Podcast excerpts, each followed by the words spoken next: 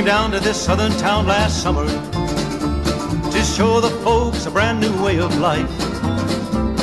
But all you've shown the folks around here is trouble, and you've only added misery to their strife.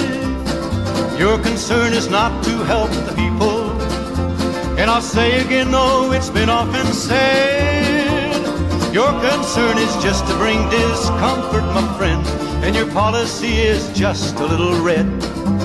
Now, ain't I right? Ain't you right?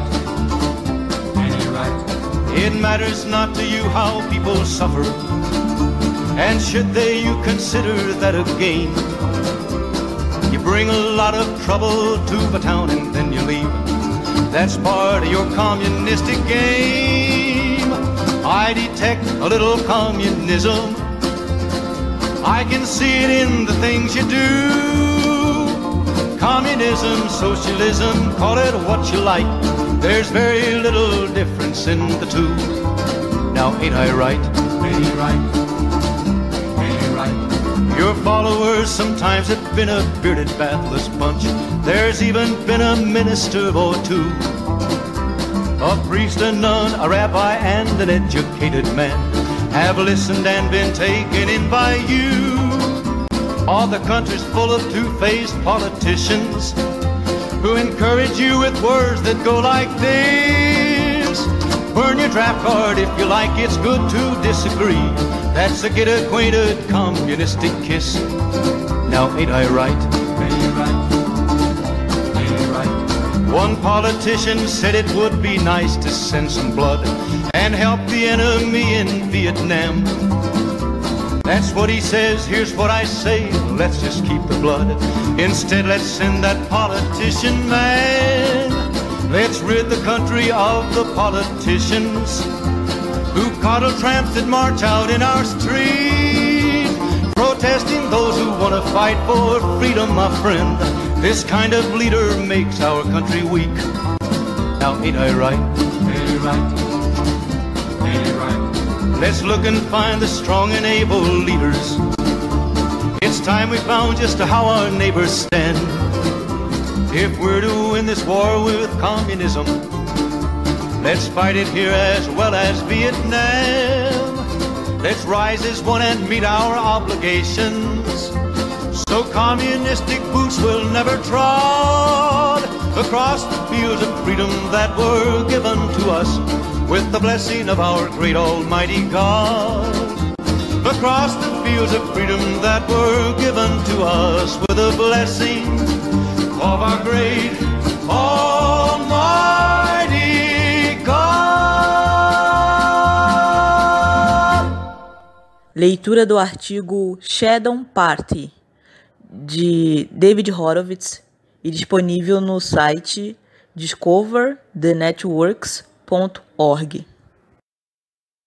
Ninguém sabe ao certo quem primeiro usou o termo Shadow Party. Em 5 de novembro de 2002, o escritor do Washington Post, Thomas Edsall, escreveu sobre, abre aspas, Shadow Organizations, fecha aspas, que estavam surgindo para contornar a proibição de contribuições indiretas de McCain Feingold. A jornalista Lorraine Wallert chamou a rede de conexões democratas de Shadow Party pela primeira vez em 15 de setembro de 2003, em um artigo do Business Week intitulado The Evolution of Campaign Finance. Outros jornalistas logo a seguiram. Aqui, o termo Shadow Party é usado especificamente para se referir à rede de grupos ativistas não governamentais organizados por George Soros e outros para mobilizar recursos, dinheiro, mobilizações de estímulo ao voto, publicidade de campanha e iniciativas políticas para o avanço das agendas do Partido Democrata, eleger candidatos democratas e guiar o Partido Democrata ainda mais em direção à esquerda, no começo dos anos 2000. Nesse sentido, o Shadow Party foi concebido e organizado principalmente por Soros, Hillary Clinton e Harold Ickes. Seus esforços foram ampliados e coordenados por sindicatos-chave do governo e grupos ativistas associados com a Association of Community Organizations for Reform Now, a ACORN. Os principais organizadores desses grupos foram veteranos da esquerda dos anos 60.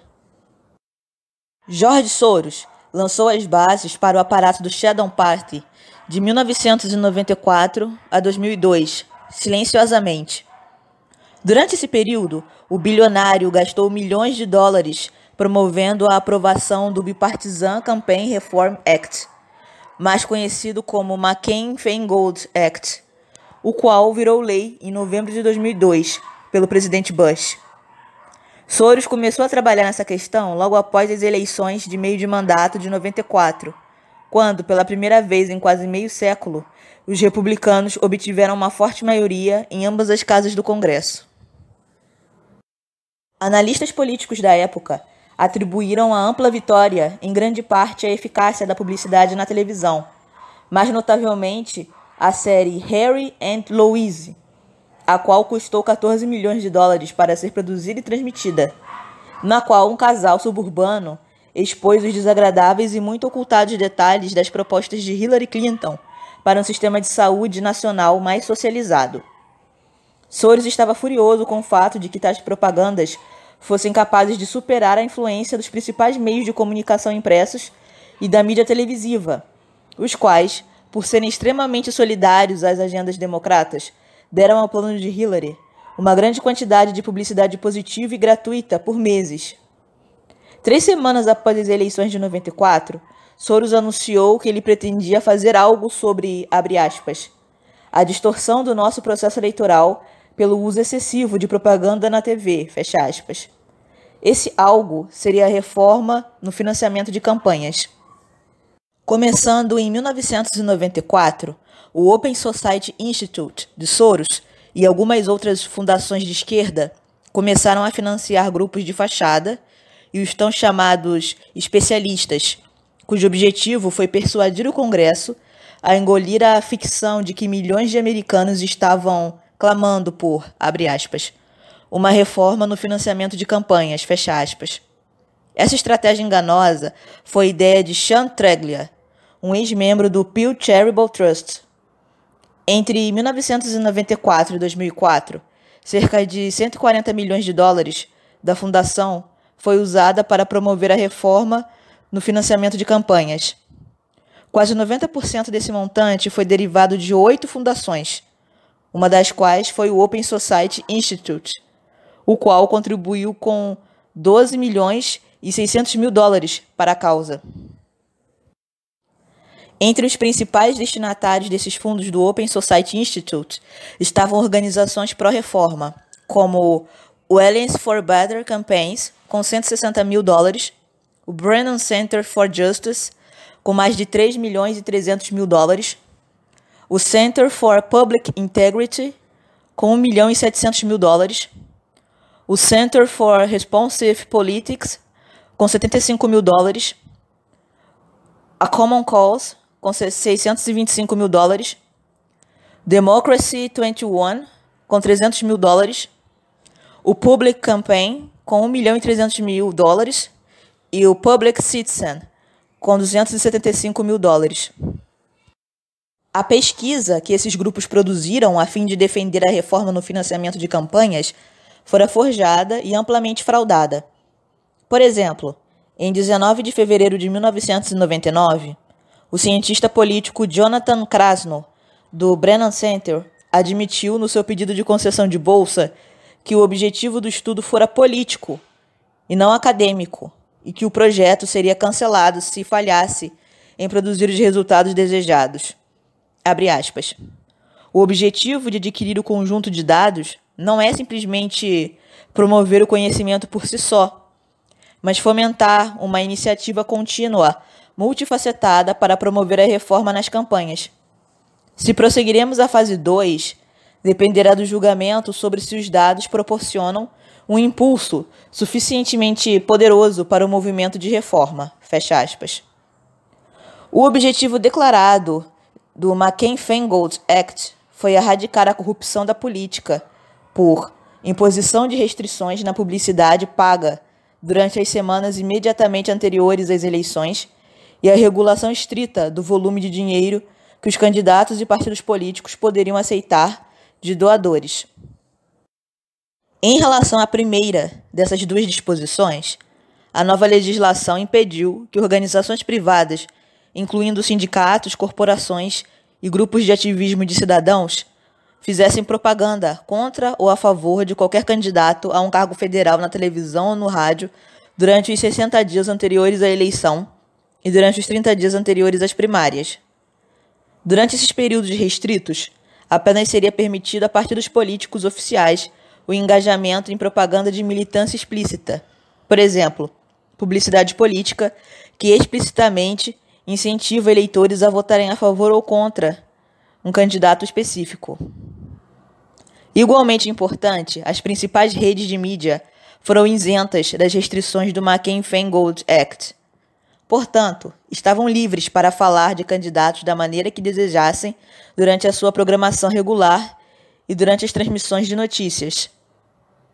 Isso, inevitavelmente, seria um avanço positivo para os democratas, que desfrutavam do apoio quase universal dos principais meios de comunicação.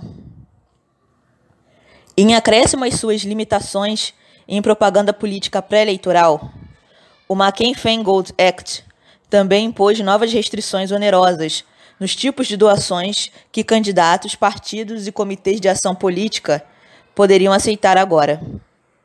Previamente, eram permitidos dois tipos de contribuições.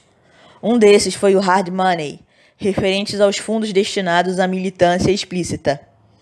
As regulações do Federal Election Commission estipularam que, em um único ano, nenhum doador de hard money poderia doar mais que mil dólares a qualquer candidato em particular, não mais que 5 mil dólares aos comitês de ação política e não mais que 20 mil dólares a qualquer partido político. Outra categoria de doações pré-McCain-Feingold Act foi o soft money, o qual permitia que doadores dessem limitadas quantias diretamente aos partidos políticos. Mas para ser designada como soft money, a doação não poderia ser usada para financiar a militância explícita de nenhum candidato em particular. Ao invés, tinha que ser usada para pagar coisas como propaganda para educação do eleitorado ou propagandas orientadas às questões, que eram mensagens políticas que, cuidadosamente, evitavam fazer chamadas explícitas para votar a favor ou contra determinado candidato. Enquanto um anúncio evitasse proferir tais instruções proibidas, não haveria limites para quanto soft money poderia ser gasto na sua produção e disseminação. O McCain-Feingold Act elevou a doação máxima por doador para certas doações em hard money. Agora, um doador poderia doar 2 mil dólares para um candidato 5 mil dólares para um comitê de ação política e 25 mil dólares a um partido político.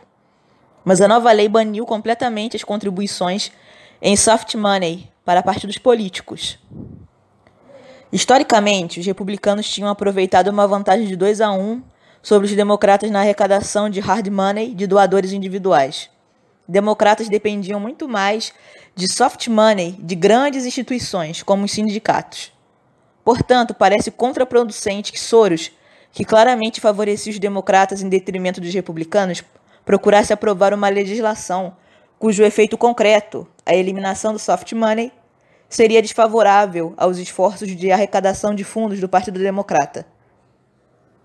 Mas o motivo de Soros se tornou claro quando observamos os tipos de organizações cujas atividades de arrecadação de fundos não foram afetados pelo McCain-Feingold Act eram os 527 comitês, organizações sem fins lucrativos, com o nome da seção 527 do Código IRS, que, ao contrário dos comitês de ação política comuns, não eram obrigados a se registrar no Federal Election Commission.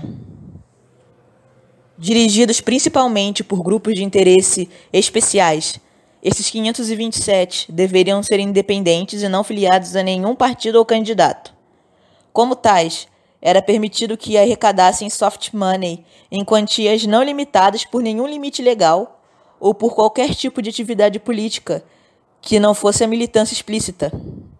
Logo, desde que os 527 não usassem soft money para pagar por propaganda que pedia explicitamente que as pessoas votassem a favor ou contra qualquer candidato em particular, estavam em conformidade com o McCain-Feingold Act. Em termos práticos, é claro que coisas como propagandas orientadas às questões e propagandas para a educação do eleitorado poderiam ser facilmente adaptadas a favor de um partido ou candidato, em detrimento de outro, enquanto evitam, cuidadosamente, a militância explícita. Uma vez que o McCain-Feingold Act estava posto, Soros e seus aliados políticos colaboraram para estabelecer uma rede de 527 comitês, pronta para receber soft money de doadores individuais e grandes sindicatos, que normalmente teriam que dá-lo diretamente ao Partido Democrata. Esses 527, então, poderiam usar esse dinheiro para propagandas orientadas às questões, iniciativas de educação do eleitorado, mobilizações para que as pessoas saíssem e votassem e outras atividades de, abre aspas, construção do partido, fecha aspas. Não apenas para ajudar a eleger candidatos democratas em 2004, mas de maneira mais ampla para guiar o Partido Democrata ainda mais para a esquerda. Ao ajudar na aprovação do McCain-Feingold Act no Congresso, Soros efetivamente cortou o financiamento de soft money dos democratas e o desviou para os cofres de uma rede alternativa de beneficiários, controlada pessoalmente por ele. Como observou Byron York, as novas regras de financiamento de campanha aumentaram a influência do grande capital na política. Ao doar diretamente a grupos independentes, ao invés do próprio partido, Doadores de altos valores poderiam influenciar a estratégia de campanha e as táticas mais diretamente do que jamais haviam feito antes. E o poder foi concentrado em pouquíssimas mãos. Fecha aspas. Evidências claras das intenções de Soros começaram a aparecer já na temporada das eleições de 2000. Foi quando Soros, arcando com um terço dos custos, patrocinou as tão chamadas Shadow Conventions, Organizadas pela autora colunista e socialite Ariana Huffington, as Shadow Conventions foram eventos de mídia projetadas para atrair equipes de notícias de convenções partidárias reais daquele ano. Huffington manteve as suas Shadow Conventions ao mesmo tempo e nas mesmas cidades em que ocorriam as convenções republicana e democrata, na Filadélfia e em Los Angeles, respectivamente, e apresentou esquerdistas críticos da política tradicional. As Shadow Conventions promoveram a visão de Huffington de que nem democratas nem republicanos serviam mais aos interesses do povo americano. Na visão de Huffington, a política dos Estados Unidos precisava de uma terceira força para romper o impasse. Entre as questões destacadas nas Shadow Conventions estavam o racismo, a desigualdade social, a legalização da maconha e a reforma no financiamento de campanha.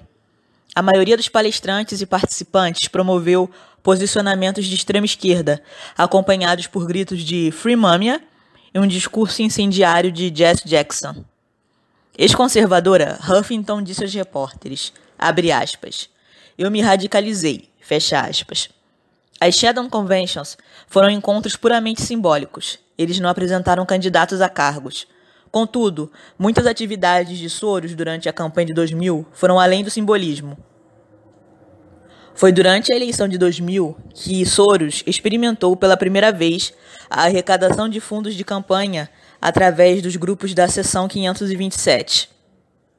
Em preparação à eleição de 2000, Soros reuniu um grupo de doadores democratas ricos para ajudá-lo a promover dois de seus assuntos preferidos: o controle de armas e a legalização da maconha.